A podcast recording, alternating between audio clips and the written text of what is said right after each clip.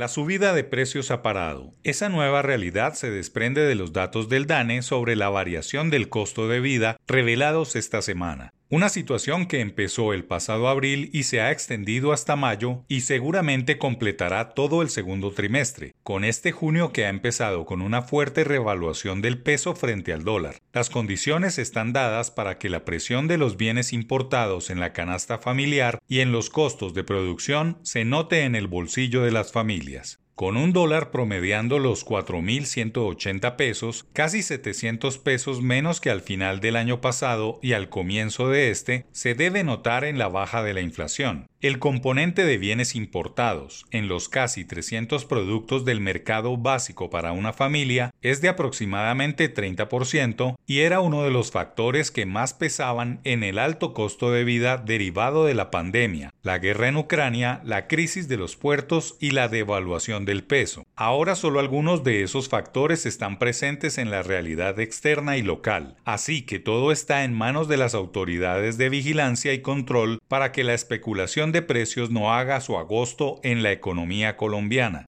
Es la Superintendencia de Industria y Comercio la que debe entrar a jugar un papel determinante en cuidar que no haya sectores del comercio y la producción, acuerdos de precios o repartición de mercados, mucho menos que mantengan los precios altos sin razón justificada. Hay un componente de especulación en el comercio informal y mucho más las tiendas de barrio que viven del consumo popular, que si bien prestan un gran servicio a las familias de bajo poder adquisitivo, se ensañan con los ingresos de sus clientes, pues el fiado es un ancla para las ventas y no existe control oficial sobre los niveles de especulación que reinan en ese segmento. La macroeconomía dicta que la inflación ha empezado a caer y se debe empezar a trabajar para que llegue a la microeconomía. Seguramente al final del año alcance 8% o 9%, solo de un dígito, de tal manera que deje la variación de precios en la ruta o camino de volver al rango fijado por el Banco de la República de 2% como piso y 4% como techo. Eso sí, para 2024 o 2025, antes de que este este gobierno termine su periodo y eso debe ser una meta que beneficia a los 14 millones de familias. En términos económicos, los especuladores aprovechan las fluctuaciones de los precios anticipadamente, lo que ocultan a sus clientes y sacan ganancias de la desinformación o ignorancia de los consumidores, pero con complicidad de las autoridades que deben equilibrar los mercados con las herramientas de vigilancia que les otorga la ley, tal como un estatuto del consumidor, que funciona en Colombia, pero que las personas desconocen. No debe ser culturalmente correcto que los muchos comerciantes compren barato y vendan caro, o que mantengan artificialmente alto el precio para obtener mayores ganancias. Al final todos somos consumidores, personas naturales y jurídicas, y el gobierno nacional debe actuar como torre de control de un comercio justo que aprovecha coyunturas como la baja de precios para mantener la ilusión de que todo está muy caro.